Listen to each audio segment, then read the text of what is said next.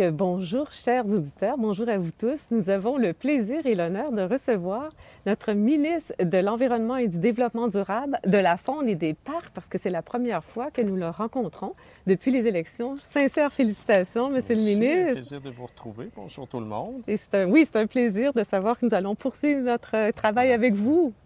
Alors, vous êtes à la COP, vous arrivez. Est-ce que vous pouvez nous dire depuis l'année dernière, hein, vous aviez participé à la COP 26, qu'est-ce que vous aviez retenu, puis quels sont les suivis qui ont pu être effectués? La, la COP l'année dernière était spéciale. Hein? C'était une COP davantage euh, politique, donc avec la présence de plusieurs chefs de gouvernement. D'ailleurs, François Legault y était. François Legault a pu lui-même prendre des engagements importants au niveau par exemple, du financement du transport euh, collectif avec une obligation dorénavant pour les sociétés de transport de s'électrifier si elles veulent euh, continuer à bénéficier des subventions du gouvernement du Québec. Donc, dès son retour à travers la mise à jour économique et le budget, il y a eu des, des, des éléments là, qui sont venus confirmer cet engagement-là.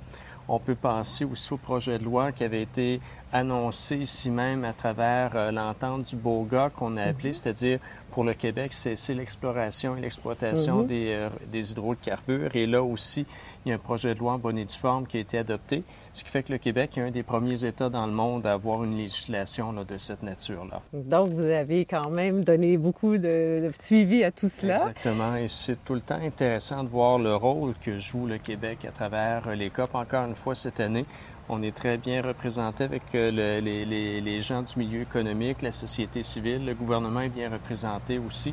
Donc, le Québec a, a toujours une place importante là, à travers euh, les, les différentes COP. Oui, je pense que c'est une des plus grandes délégations d'ailleurs de ce qu'on se, se fait dire.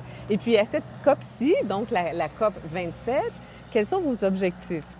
Plusieurs rencontres, beaucoup, beaucoup, beaucoup de rencontres. Dans certains cas, ce sont des pays ou des États qui demandent à nous rencontrer pour s'inspirer un petit peu du bilan Mhm. québécois qui fait belle figure au niveau international à travers des mesures concrètes qui ont été, euh, qui ont été mises en place. Donc, souvent, euh, ce sont des rencontres à la demande de, de- de pays potentiellement partenaires.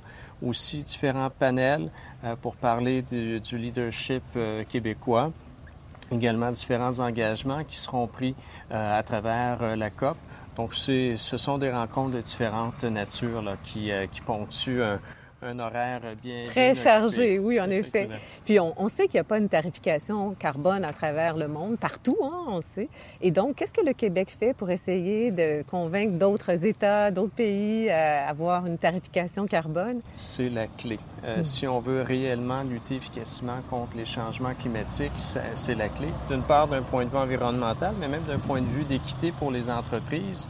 Euh, au Québec, au Canada, euh, dans différents États, il y a cette euh, taxation du carbone qui a été implantée dans certains cas depuis longtemps au Québec, dans d'autres cas plus récemment. Mais on veut euh, que davantage d'États euh, participent à cette, euh, à cette façon euh, du- de- d'exercer le commerce international.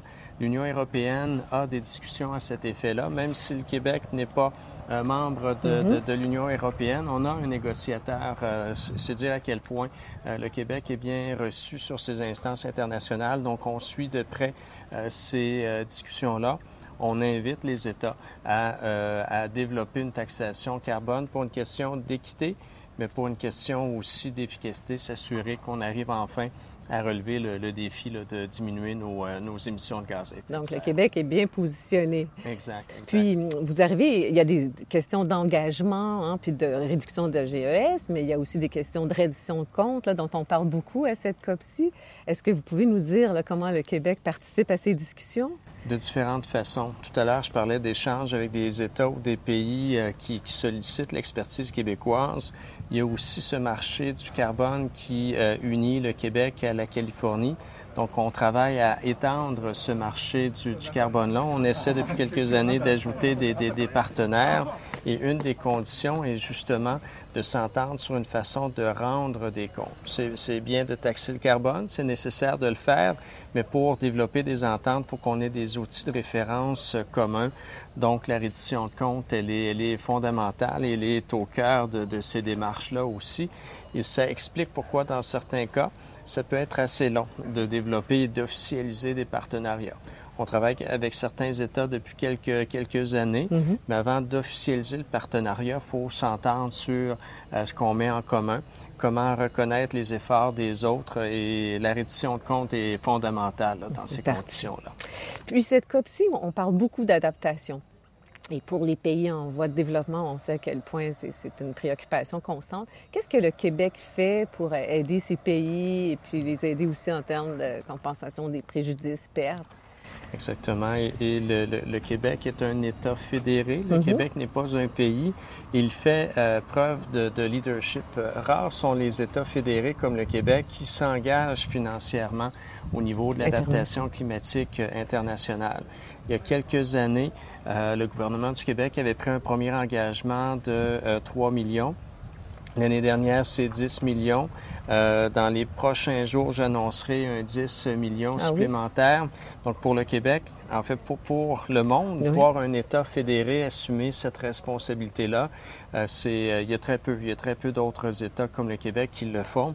Et aussi, on va ajouter un volet différent cette année, un 5 millions américains supplémentaires au niveau de l'aide à, l'adaptation en matière d'agriculture. Ah oui. Donc, c'est un leadership là, qui est toujours assumé de façon plus, plus importante année après année et qui donne des résultats concrets. On, sait ce qui est fait de ces argents-là, on sait quels sont les projets qui sont mis de l'avant et on peut avec fierté là, dire qu'on fait, on fait notre part là, au, au, niveau du défi de l'adaptation qui est appelé à prendre de plus en plus de place dans les discussions. Oui, puis au niveau national, si je peux dire, qu'est-ce que le Québec fait pour aider les entreprises dans le domaine de l'adaptation?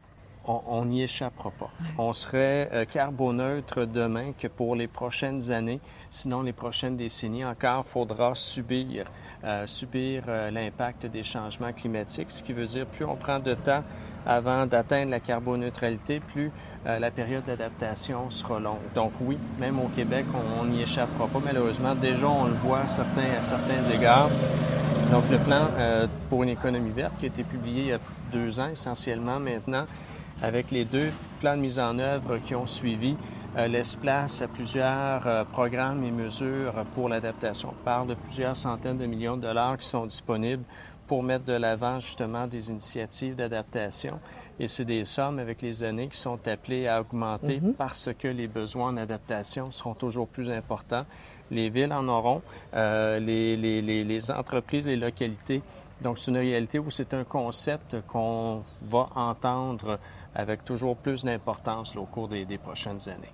Et donc, euh, une autre question que j'ai pour vous, c'est, il y a l'adaptation, mais ce dont on entend parler beaucoup aussi, c'est de la biodiversité et comment intégrer biodiversité, changement climatique? On sait que la COP 15 sur la biodiversité se tiendra à Montréal et j'imagine que votre ministère, maintenant que vous avez aussi la faune et les parcs, j'imagine que vous allez prendre une place importante. Comment voyez-vous votre rôle puis comment vous voyez le dossier biodiversité et changement climatique? Très rassuré et très heureux de voir que depuis quelques années, on parle de plus en plus de biodiversité aussi. Il n'y a, a, pas si longtemps, il y a encore aujourd'hui, souvent on associe environnement et diminution de GES. Mhm. C'est fondamental. Il faut, diminuer de façon euh, conséquente nos GES.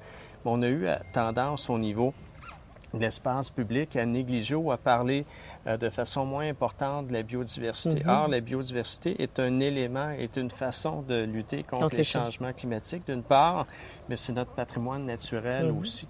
Et là aussi, le Québec, c'est reconnu à l'international, on a euh, parmi les régimes les plus, les plus proactifs en la matière, que ce soit à travers euh, nos aires protégées, que ce soit à travers nos parcs nationaux, que ce soit à travers notre législation ou nos euh, règlements sur la protection des, des espèces. Les milieux humides aussi. Aussi, Et il y a des gros défis. Dans chacun de ces cas-là, il y a de gros défis, mais on est sur une très belle lancée. D'ailleurs, un chiffre qui, moi, me fait bien plaisir, euh, les États du monde s'étaient entendus que pour, pour que d'ici 2020, il y a de cela quelques années, fallait avoir protégé 17% de notre territoire. Malheureusement, très peu d'États y sont parvenus. Le Québec est un des rares à y être parvenu, non seulement avec des mesures de protection euh, plus, plus ou moins établies, mais à travers le régime le, sans doute le plus, le plus complet d'air protégé euh, que l'on puisse euh, trouver à, à l'échelle internationale. Donc, oui, le Québec, Montréal seront hôtes de, ce, de cette COP 15 sur la biodiversité. Et on n'arrive pas avec les mains vides, on arrive avec un très beau bilan et l'occasion de prendre d'autres engagements là, importants en la matière. Et d'être encore une fois un pionnier, hein, de faire montrer le leadership que le, le Québec prend ça, dans ça le fait domaine. plaisir de, de le dire, de le réitérer, mais lorsque ce sont des partenaires internationaux Mhm. qui le reconnaissent, ça confirme qu'on ne se limite pas à des paroles en l'air, que c'est vérifié, que c'est appuyé par, euh, par des experts en la matière. Puis ma dernière question pour vous, c'est qu'est-ce qui vous a le plus impressionné ou le plus étonné depuis que vous avez euh, débuté votre tournée à la COP? Euh, sur, le plan, sur le plan de la logistique, c'est un site immense. Déjà un défi de s'y retrouver. Oui. Heureusement qu'il y a des gens qui ont, qui ont pris les devants et qui connaissent à chacune des fois où, dois- où- où je dois me rendre parce que je me serais sans doute perdu à quelques reprises. Mais c'est toujours fascinant de, de voir euh, ces organisations-là. On reconnaît des visages d'année Mhm. en année. Euh, Dans certains cas de la délégation québécoise, c'est bien certain, mais même des partenaires internationaux. Mhm. Donc, ça demeure des lieux d'échange euh, qui sont importants et qui donnent des résultats. Euh, C'est pas uniquement des occasions de parler pour parler. Là. Mhm. Il y a des décisions importantes qui se, prennent, qui se prennent lors de ces rencontres-là. Donc, c'est le, le plaisir que j'ai eu à retrouver euh, ce, ce forum-là. Et au cours des prochains jours, il y a encore plusieurs autres rencontres là, qui nous permettront, je l'espère bien, de faire des belles euh, avancées. Oui, puis de continuer à améliorer nos, nos bonnes pratiques. Exactement. C'est un plaisir de vous retrouver. Et donc, merci à tous de votre écoute et à très bientôt.